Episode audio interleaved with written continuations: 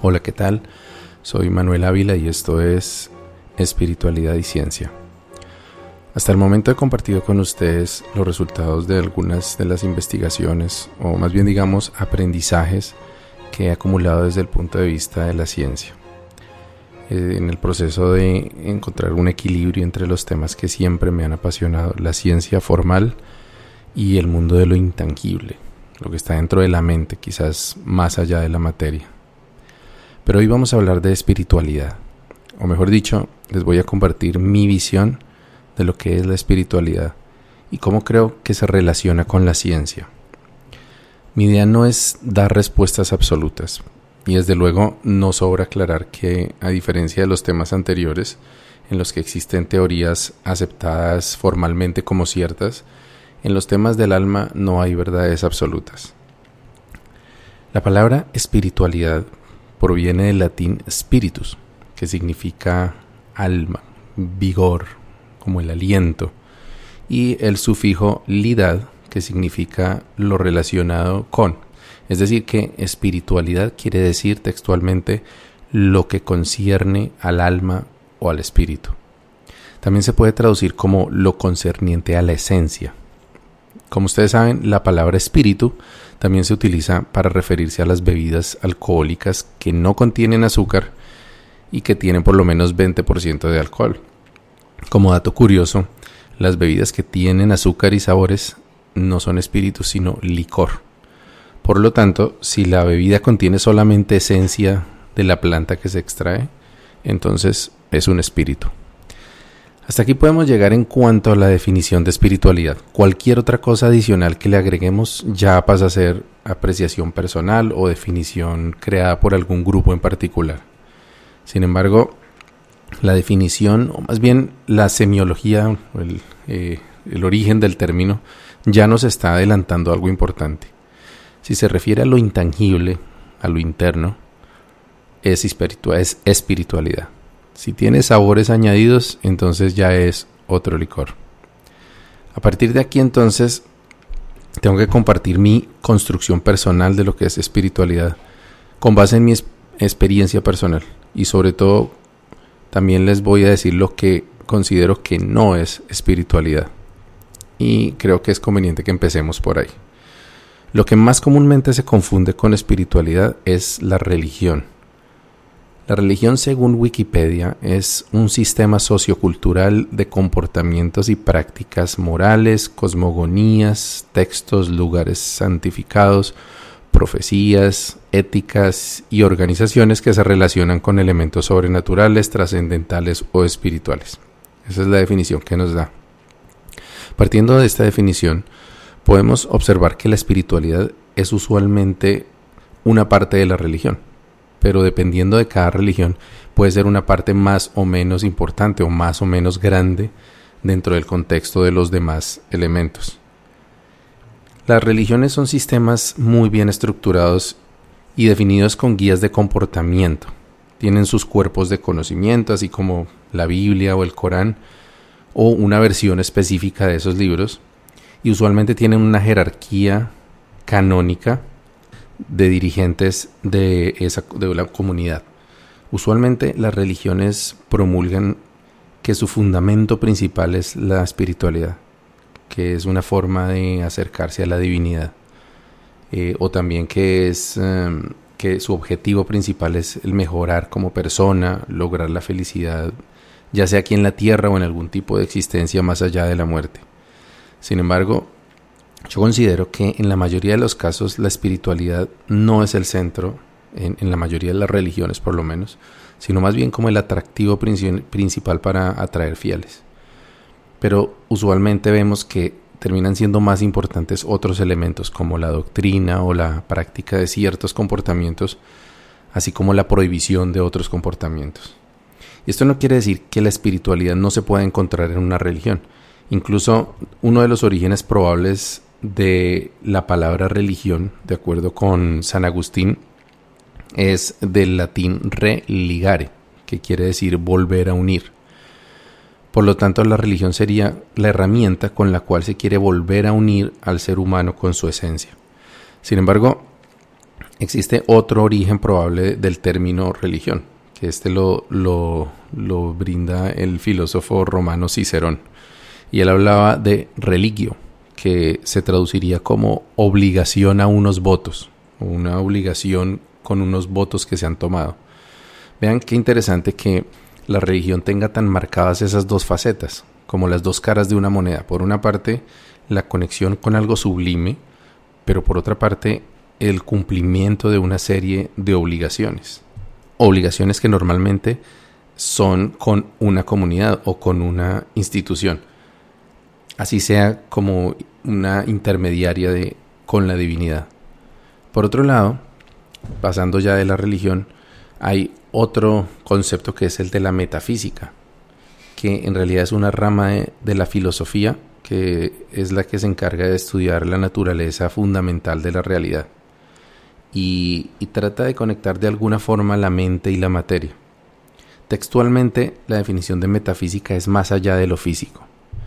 Y en cierto modo, lo que pretendo hacer en este espacio es metafísica, ya que estoy tratando de buscar esa conexión entre el mundo de la mente y el mundo de la materia, la espiritualidad con la ciencia.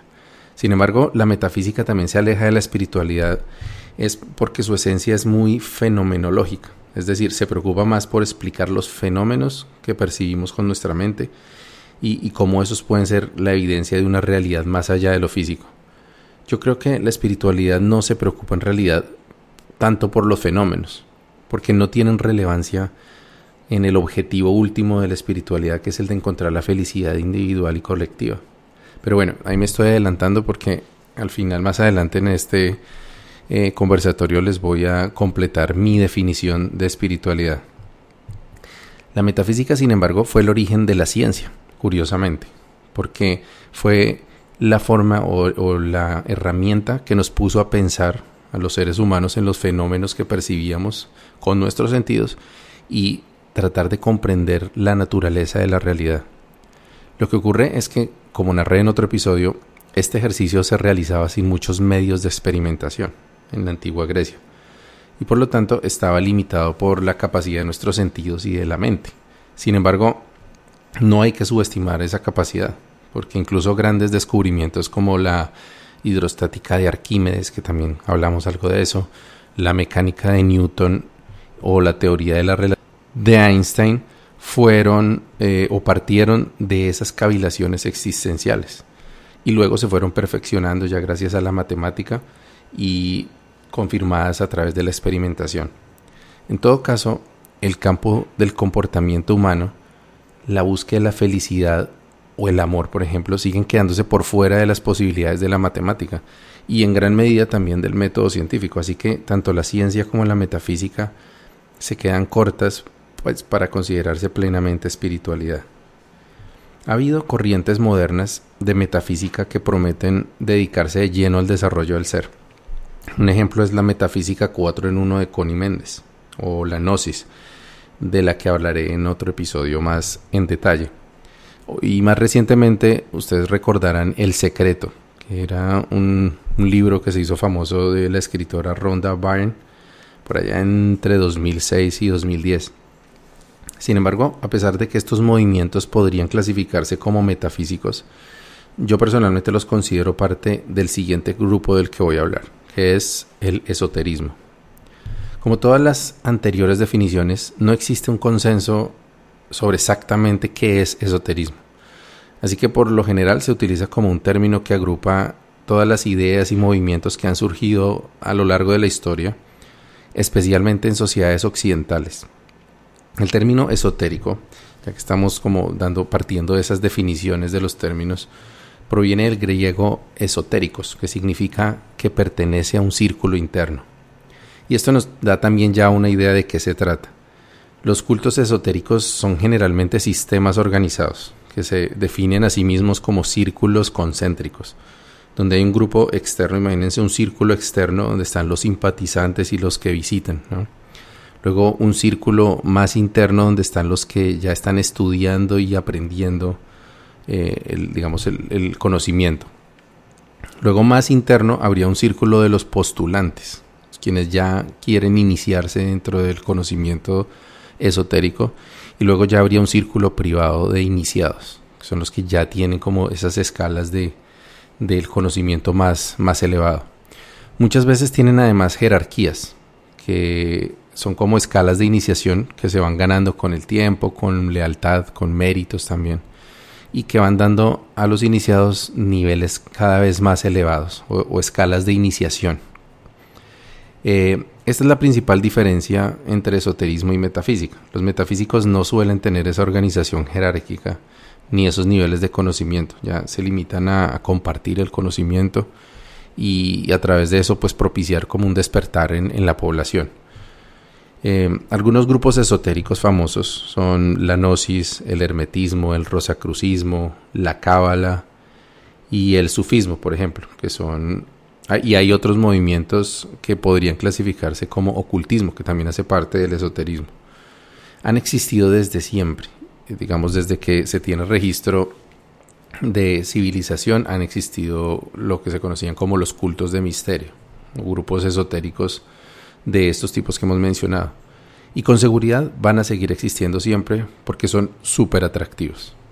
Eh, estos, en particular el esoterismo nos ofrece una visión mágica del mundo y además de eso prometen el conocimiento más profundo de la realidad, la revelación de los secretos de la naturaleza y con frecuencia también poderes sobrenaturales como, y no voy a exagerar, volar, atravesar paredes, teletransportación, omnipresencia, telepatía, riquezas materiales, longevidad, manipular los eh, elementos de la naturaleza, reencarnación, ver el futuro, y como postre la posibilidad de tener muchas parejas sexuales. Porque, como no, casi todos los cultos esotéricos son sumamente misóginos. Sé que este punto va a ser polémico para quienes conocen del esoterismo, pero los círculos más íntimos de, la mayoría de los cultos esotéricos tienen componente sexual bastante alto, pero de eso vamos a hablar otro día. Eh, es un tema que conocí bastante de cerca, particularmente la gnosis, y de eso hay bastante que quiero compartir. Hay una clasificación adicional para los movimientos esotéricos y metafísicos que han surgido en los últimos 50 años, más o menos desde los años 70. Y lo que han tratado de hacer es modernizar la terminología y las prácticas del esoterismo clásico, agregando ideas, términos o conceptos de la ciencia, como por ejemplo lo que escuchamos hoy en día que le agregan la terminología de cuántico, ¿no? que es una, un poco una desviación de los conceptos de la mecánica cuántica. Eh, también le han mezclado o traído cosas de Oriente como el yoga, el, el tantra, eh, el zen, por ejemplo. Y también es muy común que se combinen conocimientos ancestrales, como la utilización de plantas sagradas, rituales con la naturaleza. Y todo este grupo de, digamos, de, de sincretismo o de eh, mezcla entre esoterismo y todas estas diferentes eh, formas de conocimiento se le conoce como nueva era o New Age en inglés.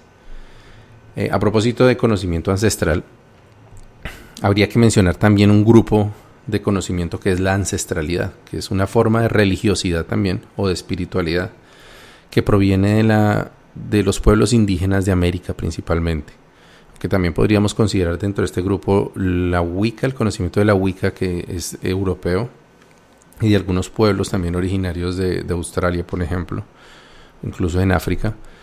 Pero la ancestralidad encierra la forma de ver la realidad, la cosmogonía, la, forma de vida, las relaciones, eh, el manejo de la comunidad y también incluso cosas de la vida diaria como la alimentación, el vestuario, la medicina y hasta el lenguaje.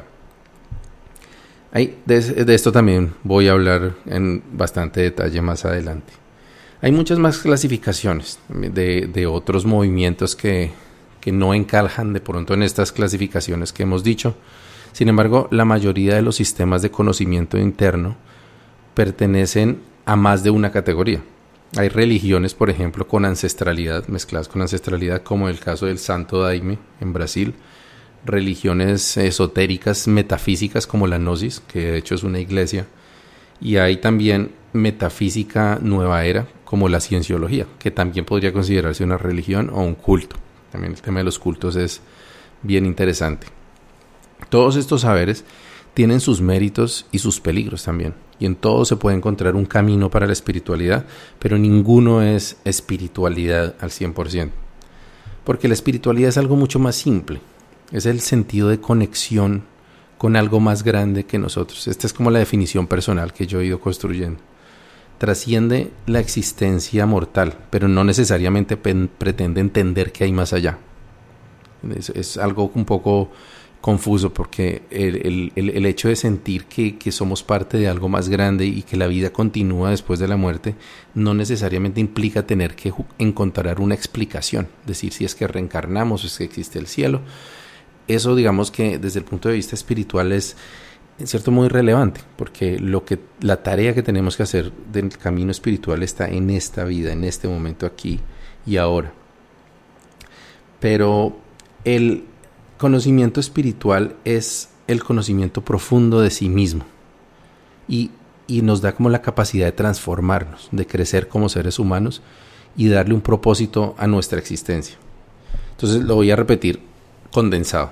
La espiritualidad es el sentido de conexión con algo más grande que nosotros.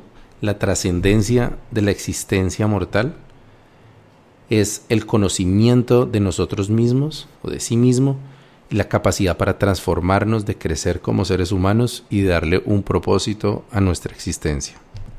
No se necesitan dogmas, no se necesitan credos, ni dioses, ni más allá, pero se puede ser espiritual teniendo cualquier creencia de estas, o también siendo incrédulo, o no teniendo ninguna creencia, digamos, siendo agnóstico.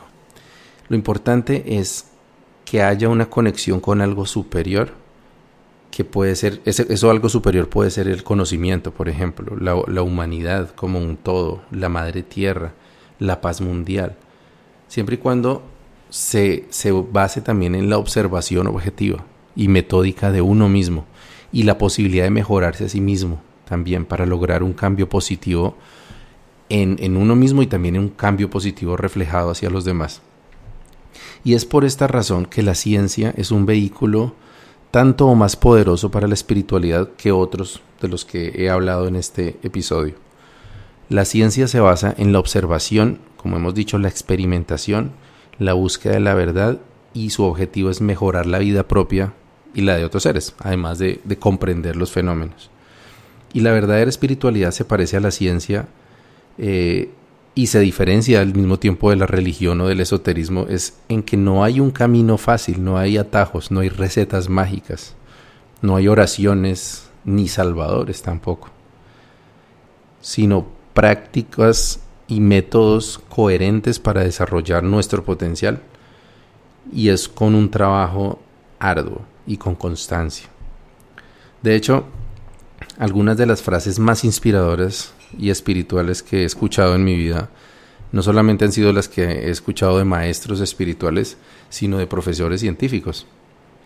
Con mis amigos muiscas, por ejemplo, repetíamos en, en algunas ceremonias, somos hijos de las estrellas, hijos del cosmos, hijos del sol central. Y, y fíjense que Carl Sagan, eh, del astrofísico de quien ya he hablado en este podcast, dijo alguna vez estas palabras, el nitrógeno de nuestro ADN, el calcio en nuestros dientes, el hierro en nuestra sangre, el carbón en nuestra piel, fueron fabricados en las, en las entrañas de estrellas colapsando. Estamos hechos de polvo de estrellas, que es un hecho científico y sumamente profundo y espiritual. De hecho, en otra ocasión, el mismo Carl Sagan se refirió específicamente a la espiritualidad, diciendo, el hecho mismo de comprender es una celebración de unión, comunión, aunque sea a una escala muy modesta, con la magnificencia del cosmos. La ciencia no solamente es compatible con la espiritualidad, sino que es una fuente profunda de espiritualidad. Miren qué, qué bonito me parece a mí. También es espiritualidad la experiencia de vida de cualquier persona, que independientemente de sus creencias, como dije antes, sin tener ninguna creencia, pero que se esfuerce día a día por ser mejor, por ayudar a los que están a su alrededor, por contribuir así sea un poquito para que el mundo sea algo mejor cada día. La práctica de la espiritualidad nos lleva a comprender cada vez mejor la verdad de nosotros mismos, de los que nos rodean, de la sociedad en que vivimos, del mundo que nos rodea. Es, es el camino para salir de la matrix de la que hablé en los primeros episodios. Pero como les digo, no es un proceso mágico. O bueno, podemos elegir cómo verlo, eh, digamos, verlo como la verdadera magia de la transmutación interna. Lo que quiero decir es que no es un proceso automático, ni se puede dar de afuera hacia adentro. Nada que tomemos ningún maestro, ningún libro sagrado, ninguna técnica, ni, ni planta, digamos, sagrada, pueden empujarte a través del camino espiritual. Los maestros, los métodos y las escuelas son más bien como lámparas que alumbran el camino. Pero en cualquier caso, la verdadera espiritualidad implica un esfuerzo individual consciente y constante. Ser espiritual se da naturalmente para algunas personas, que por alguna razón nacieron con la herencia genética adecuada, crecieron en una familia pues con amor y con, con todas las posibilidades de, de, digamos, para que no haya unas carencias emocionales y también tuvieron la suerte de aprender a edad temprana a conocer y controlar sus emociones. Y es posible que conozcas a alguien así, que no ha necesitado ningún camino espiritual y es una gran persona y es un ejemplo para muchos. Yo conozco así un par de personas en, mi familia. Otras personas pasan por lo que se conoce como la noche oscura del alma y enfrentan tragedias muy duras que les sacuden y, descubren ellos que la espiritualidad es una manera de sanarse y de rehacer su vida. Y otros pues estamos en un punto intermedio. Afortunadamente no hemos tenido que vivir verdaderas tragedias, pero sí situaciones difíciles, desesperanza, vacío interno. Y como narré en el episodio anterior, que eh, digamos es la, descripción de qué me trajo a este camino, pues hallé en la espiritualidad mi forma de construir una vida con sentido, o eso es lo que voy a narrar más adelante, cómo eh, de esa noche oscura uno puede encontrar un sentido, un propósito, una armonía. Eh, también hay muchos para quienes la espiritualidad no es el camino y encuentran su equilibrio, por ejemplo, en la contemplación, eh, en el trabajo por la humanidad, en la familia, en el deporte incluso, en el arte muy comúnmente, como en la música, la pintura, eh, trabajando con la naturaleza o, como hemos dicho, en la ciencia. Lo importante en cualquier camino que elijas es que te enamores de ese camino, que lo disfrutes y sientas que cada día te hace una mejor persona, que te lleva un pasito más cerca de la felicidad que buscas. Entonces la pregunta que puedes tener es, ¿y entonces cómo puedo hacer para encontrar mi camino espiritual? Bueno, con base en mi experiencia personal la de muchos amigos que he conocido en este camino, puedo decirte que cuando estás listo para iniciar el camino, no, no es que llegará el camino, es que te darás cuenta que ya has estado recorriendo el camino por un tiempo. Yo hice mi búsqueda, o yo inicié mi búsqueda en la metafísica y en el esoterismo, porque quería descubrir los misterios de la naturaleza y los poderes internos del ser humano. Y después de 20 años puedo concluir que los verdaderos caminos para lograr ambos objetivos, develar los misterios de la naturaleza y descubrir los poderes internos del ser humano, pero sin manipulaciones y sin engaños, son la ciencia y la espiritualidad. Por eso, seguiré compartiendo las enseñanzas más bonitas que he encontrado en estos caminos y cómo me han ayudado a ser quien soy hoy en día. También les voy a hablar de unos caminos que no me llevaron a lo que me prometieron, pero que de una forma u otra me condujeron a mi camino.